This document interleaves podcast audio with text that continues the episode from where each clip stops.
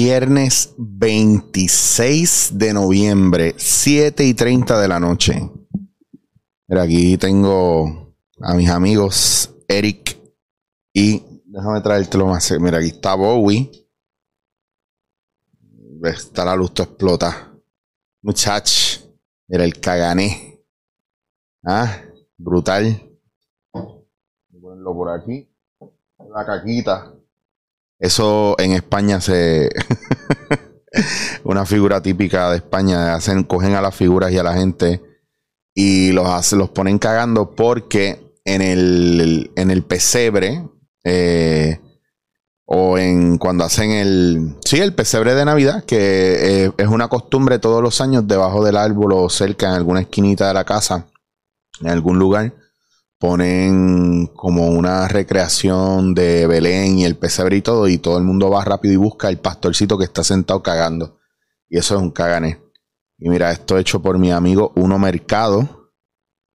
Brutal. Eh, lo consiguen. Él es de Aguada, así que lo consiguen en Rincón, en el cuando hacen los jueves el mercado en la Plaza de Rincón, el casi siempre está por ahí. Eh, uno mercado, un duro, máster del, del make-up FX bien brutal. No, no, el tipo está cabrón. Así que le mando beso y abrazo. Y mira, voy con ustedes rápido. En estos días he estado pensando que un tema bien bueno para tocar es el tema de cómo nosotros estamos en, dónde estamos ubicados en, por generación, qué generación vino antes que nosotros y qué generación nos sigue después o, le, le toca después. Que ya obviamente están, ¿verdad? Son teenagers ahora, etcétera. Y chamacos más jóvenes, etcétera.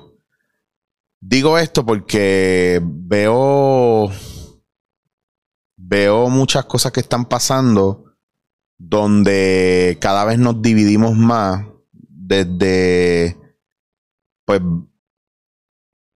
pues ver comentarios como pues ah, la generación pasada nos jodió esto, ahora tenemos que arreglarla, la generación de ahora no está haciendo un carajo, pero vamos, la próxima generación lo va a hacer y de repente es como una papa caliente. Eh, los movimientos feministas, tranquilos, nosotros vamos a arreglar el mundo y es como una de, es descartar y juzgar. Entonces, todo lo que nosotros hemos trabajado toda, toda esta vida con relación a unirnos se ha ido a la mierda. Porque los movimientos independientes, ¿verdad? Todos los movimientos, todos los ismos, quieren su nicho y quieren su protagonismo dentro de una causa. Ya a mí no me pueden decir que están haciéndolo por el bien común. Cuando tú quieres hacer algo por el bien común, tú te unes con gente que tenga una afinidad contigo. Tú no excluyes gente que tiene una afinidad contigo solamente porque son de una raza, de un sexo o, o de una, un pensar que a lo mejor no es el tuyo. Sin embargo, ¿qué es lo que veo que está pasando? A muchos jóvenes se les olvida que sus padres no son ineptos y que hicieron lo que pudieron. A muchos padres se les olvida que tienen que dejar a sus hijos ir para que hagan su camino. A muchos hombres se les olvida que ellos no tienen que darle permiso ni espacio a ninguna mujer, que eso les, les toca y les corresponde.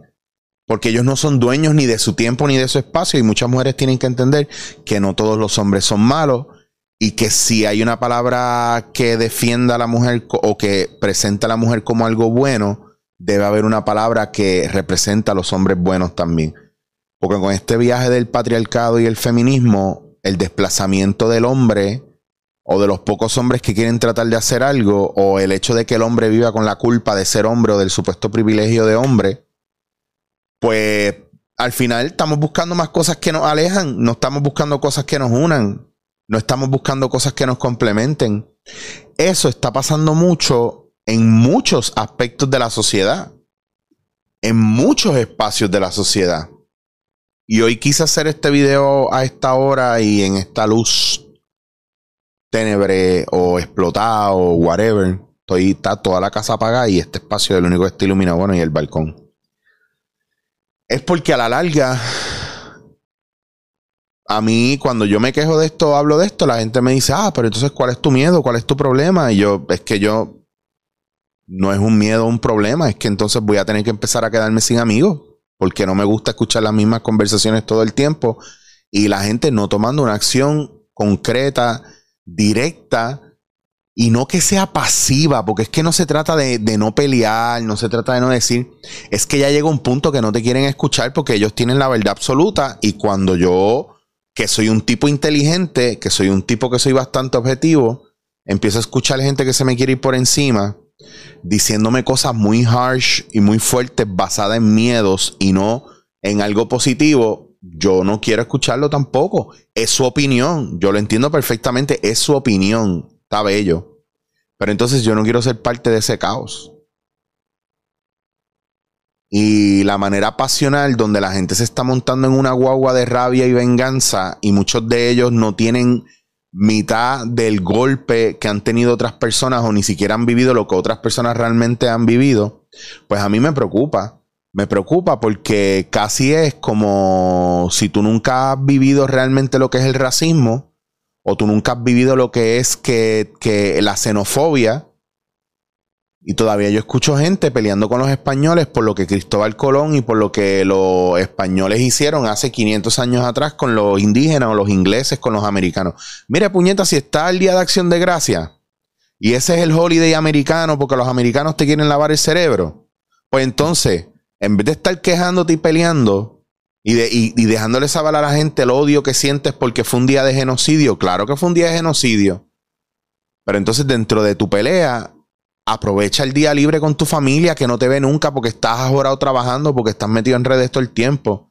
Entonces, ¿qué hacemos? ¿Hacemos algo, cambiamos algo negativo por algo positivo? No. Cogemos algo negativo y lo que hacemos es ponemos algo más negativo todavía o igual de negativo para joder. Pues entonces estamos haciendo el viaje este del, perpetrador y la víctima, donde el perpetrador ataca a una víctima, lo cogen, la víctima le, se le transfiere un poder de decisión o un poder de hacer algo con relación a esa víctima y la víctima decide tomar venganza.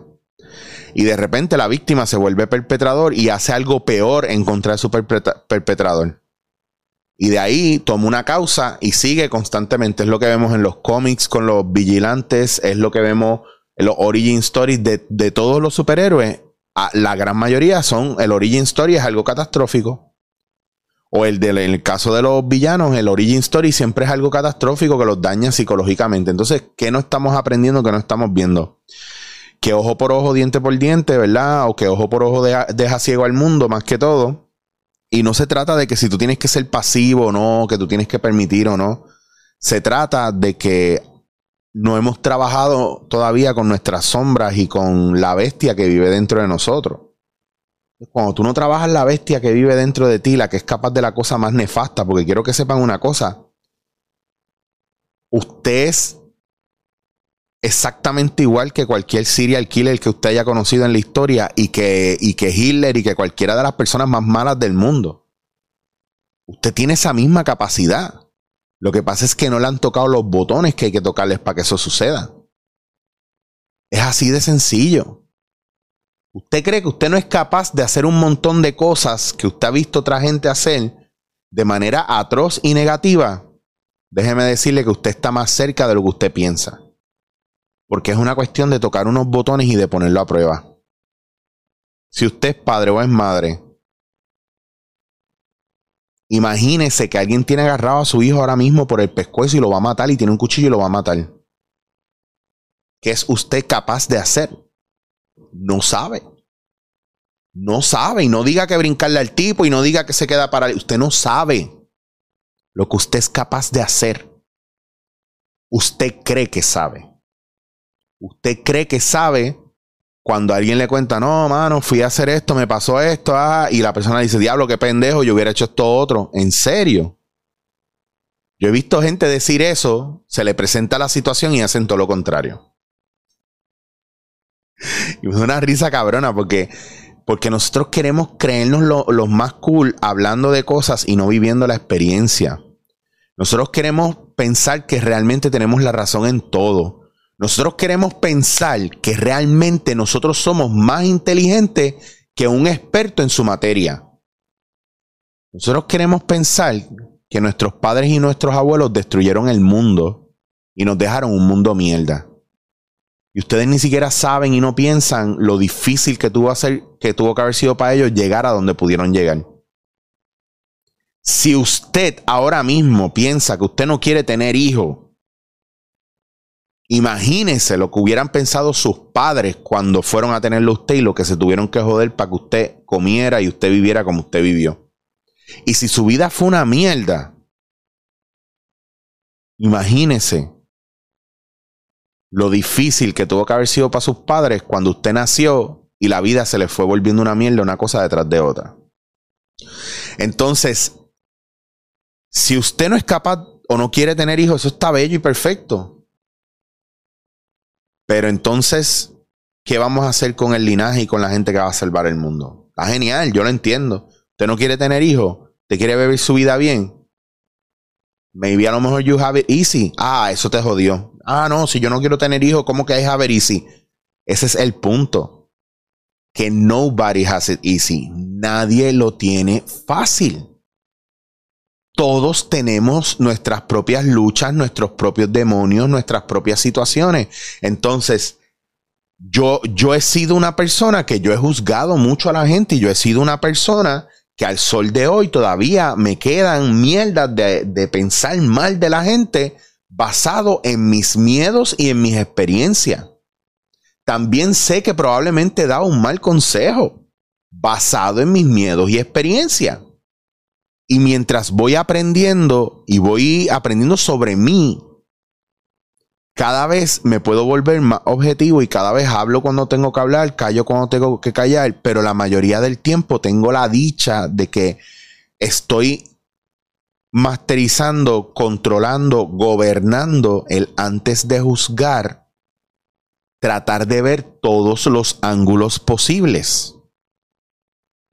Y todavía el sol de hoy, cuando yo tengo una opinión, gente que dice que me ama, que me admira, que me quiere, no es capaz de sostener o de respetar o de escuchar la opinión que yo tengo objetiva con relación a algo, porque están tan metidos en su rabia y en su frustración que para ellos lo mejor es destruir. Que para ellos la visión objetiva que yo pueda tener tienen que cancelarla rápido porque yo no puedo pensar así. Porque yo tengo que pensar como ellos. Eso es lo que yo he ido haciendo. Cortando con personas que piensan que yo tengo que pensar como ellos. Porque el problema mayor es que este mundo es mundo porque todos pensamos diferente y la única razón por la que el mundo se mueve como se mueve es porque todos, todos aprendemos de manera diferente, todos procesamos de manera diferente y nadie tiene las mismas experiencias que otro. Si a ti toda la vida te cuidaron, te dieron besos y abrazos, no esperes que la persona que está al lado tuyo sepa lo que es eso. Cuando viene de un lugar donde los abrazos no existían, donde nunca le dijeron te amo, qué excelente trabajo, y esa persona vive amargada toda su vida. Hoy día a nosotros no nos importa el background de la gente. Aquí piden resumen, los miran por encima y los tiran. Hay gente que lleva años trabajando conmigo y no sabe, no sabe qué yo hago. Hay gente que sin conocerme cuestiona mi pasado y mi trabajo, pero, pero no les importa preguntarme, pero no les importa que yo le enseñe fotos o los pocos videos y fotos que yo tengo. Entonces, eso, el criticar sin, sin estudiar, el comparar cosas sin probarla, Ah, fui a este sitio a comer. Ah, papi, yo es un sitio mejor que ese. Pero tú has ido a este. No, nunca he ido. ¿Y cómo sabes que es mejor que ese? Papi, porque la gente que está allá son mejores. ¿Y por qué tenemos que hacer toda una competencia? El mundo nunca se va a acabar.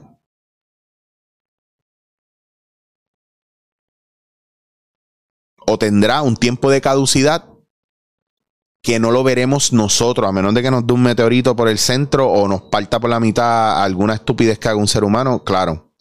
Pero el mundo no se va a acabar. Primero se acaba la raza humana matándonos entre nosotros, con nuestras diferencias, mirando así por encima del hombro, como si de verdad nosotros fuéramos mejores o, otra gente fuera peor o mejor.